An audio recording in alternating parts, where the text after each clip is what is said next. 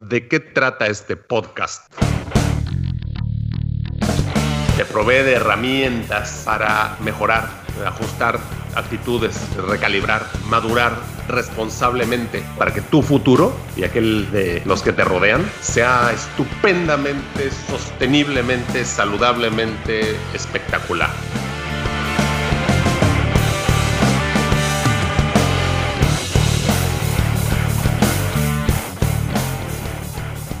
Esta serie de seis podcasts que vamos a publicar en estos días tiene como función, objetivo, meta, explicar a detalle y a fondo la relación que hay entre la química, los genes, los neurotransmisores, emociones, hormonas y demás.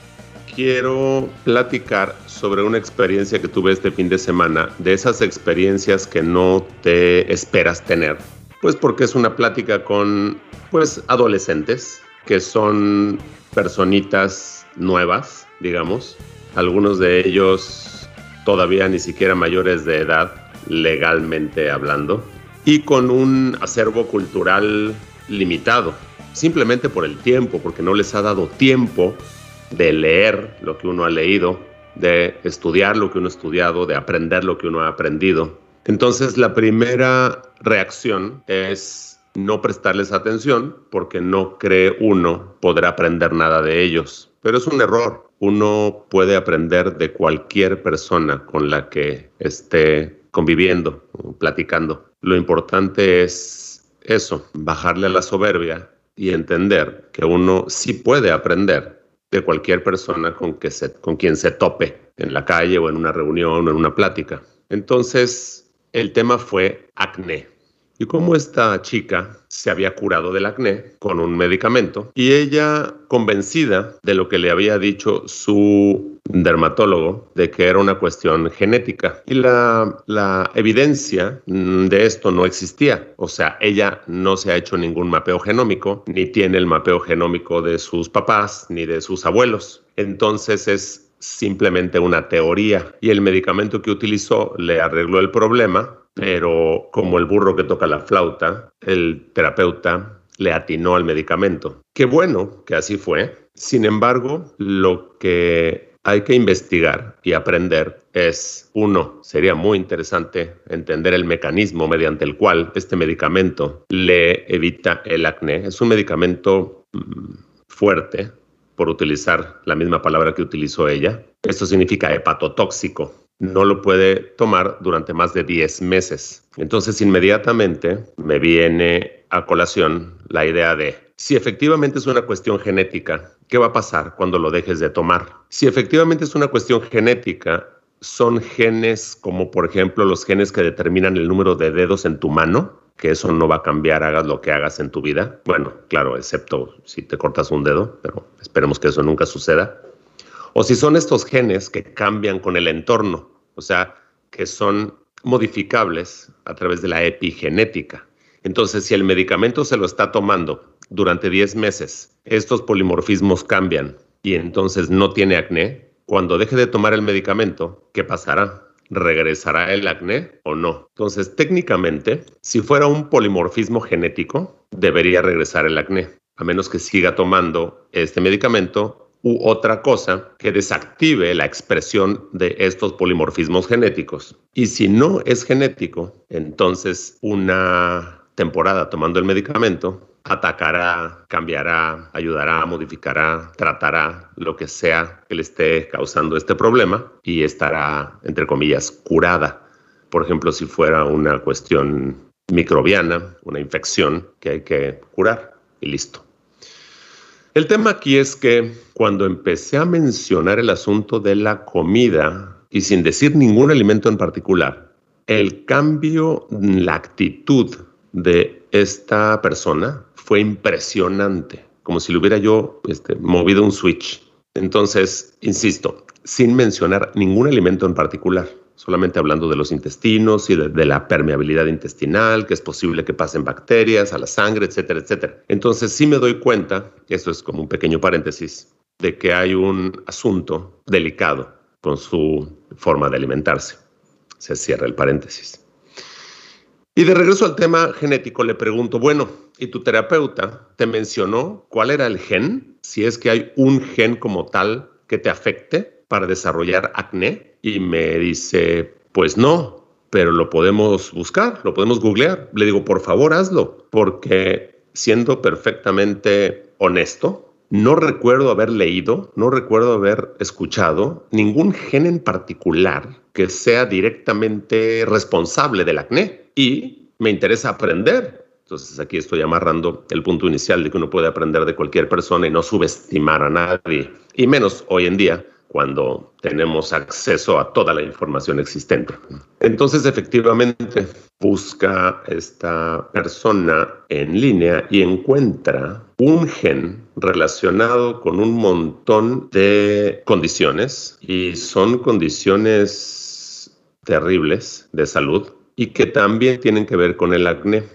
Este gen se llama NEK9. Y afortunadamente, yo que tengo mi mapeo genómico, accesé a 23andMe, donde tengo posibilidad de ver los polimorfismos y efectivamente tengo el mapeo genómico y aparecen 10, 12 polimorfismos distintos. Entonces habría que revisar, digo, esto es una cuestión anecdótica e interesante, cuáles son los polimorfismos específicos una persona que generan estas mutaciones somáticas, o sea, cambios en la expresión que afectan al cuerpo, cambios en la expresión del gen que afectan al cuerpo. Entonces, me voy a permitir leer la síntesis de el artículo. He encontrado varios artículos al respecto, lo cual me ha hecho muy feliz. Este es de el 2016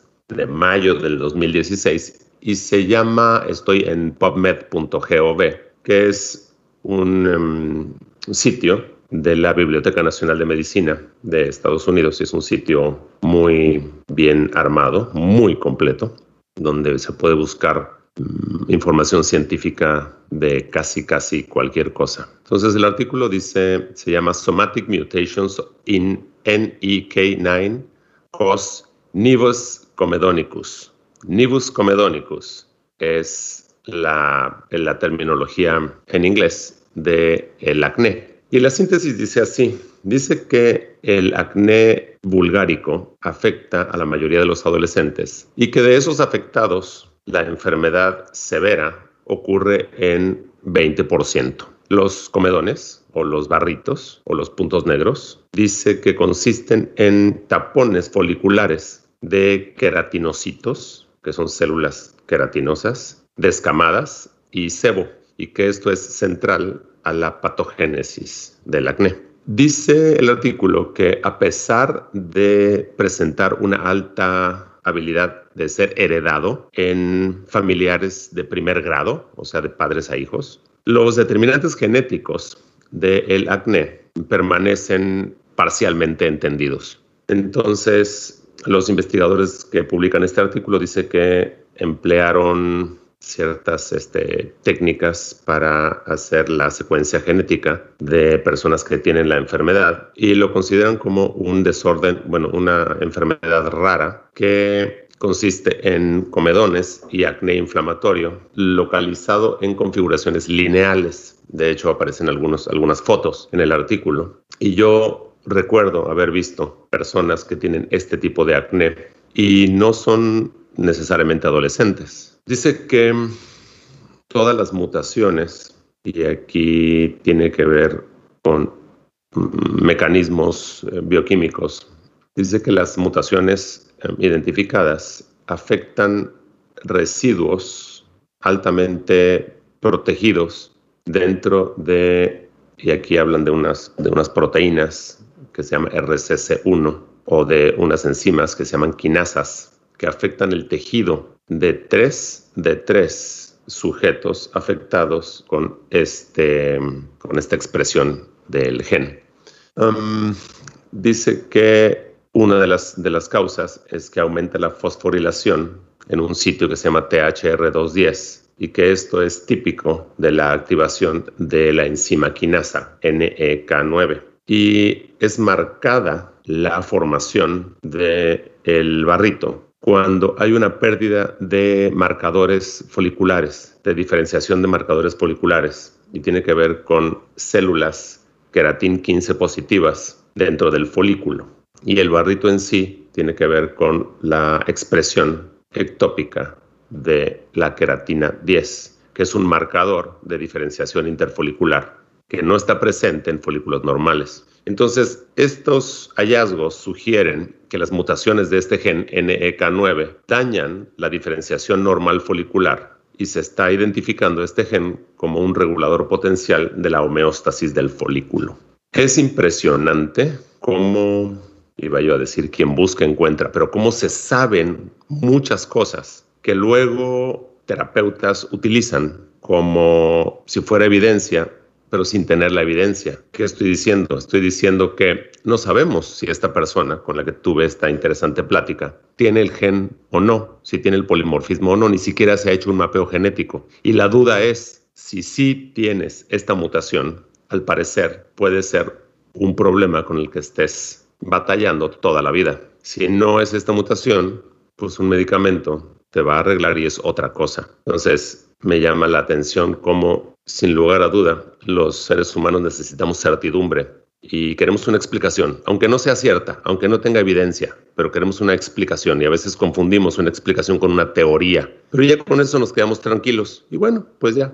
Me voy a permitir leer por último una definición completa de Nivus comedonicus. Mm, tiene varias partes la definición y una de ellas habla de la afectación y degeneración de eh, neuronas, atrofia de músculo esquelético extremo y contracturas congénitas no progresivas de las articulaciones.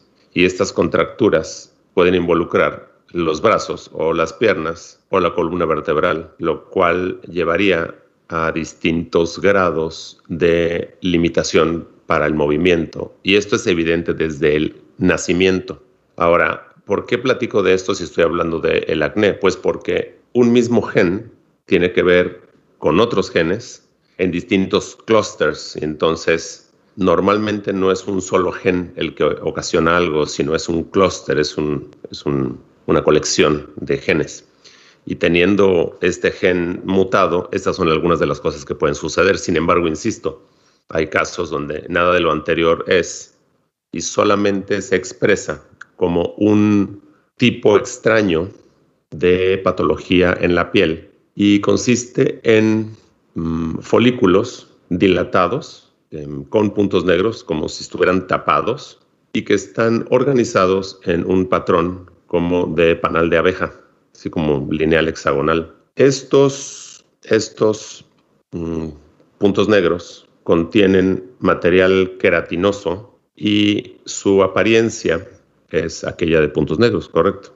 Em, dice que, puedes, que puede tener apariencia de acné y está asociado a la formación de, de, em, de, cysts, que serían como, déjame ver déjame ver qué, qué me dice em, la definición. Me dice quiste. Entonces es como un quiste. Y para terminar el... Y se pueden, se pueden formar pústulas y abscesos. Y esto es obviamente cuando hay una infección en conjunto, cuando uno se lo está rascando y se infecta. Comúnmente afecta la cara, el cuello y en algunos casos otras regiones anatómicas como el área genital, las palmas y las suelas, las suelas de los, de los pies, las plantas de los pies lo cual es, es difícil porque hay menos folículos, pero inclusive considero que no es un error decir que no hay folículos este, pilosos, bueno, que generen, que produzcan pelo en, las plantas de los pies y en las manos, ¿no? Pero, pero aparecer el folículo mediante el cual uno suda también puede presentar este, estos problemas. Y que el patrón de distribución de estos puntos negros puede ser bilateral, lineal, sin interrupciones, segmental, y que la enfermedad es causada por las variantes afectadas en este gen, en el NEK9, gen humano. Y también hay otros síntomas cuando otros em, polimorfismos de este gen o cuando hay otras mutaciones. Y tiene que ver con eso, con dolores articulares y contracturas este, articulares severas. Y esto se llama artrogriposis o artogriposis. Em, también tiene, está relacionado con una parálisis cuando el, paciente ve hacia arriba e inclusive una enfermedad que se llama enfermedad de Pertes, que es una necrosis avascular, o sea, sin, sin circulación sanguínea en la cadera. En fin, súper interesante este gen y el punto aquí es que existe y es el gen más, más eh, relacionado con el acné, pero solamente se da en un 20% de los casos de acné. Entonces, ojalá tuviéramos más evidencia cuando nos dicen que es una cuestión hereditaria o genética y no quedarnos tranquilos con la teoría de alguien que puede ser igual de buena que cualquier otra teoría para generarnos certidumbre.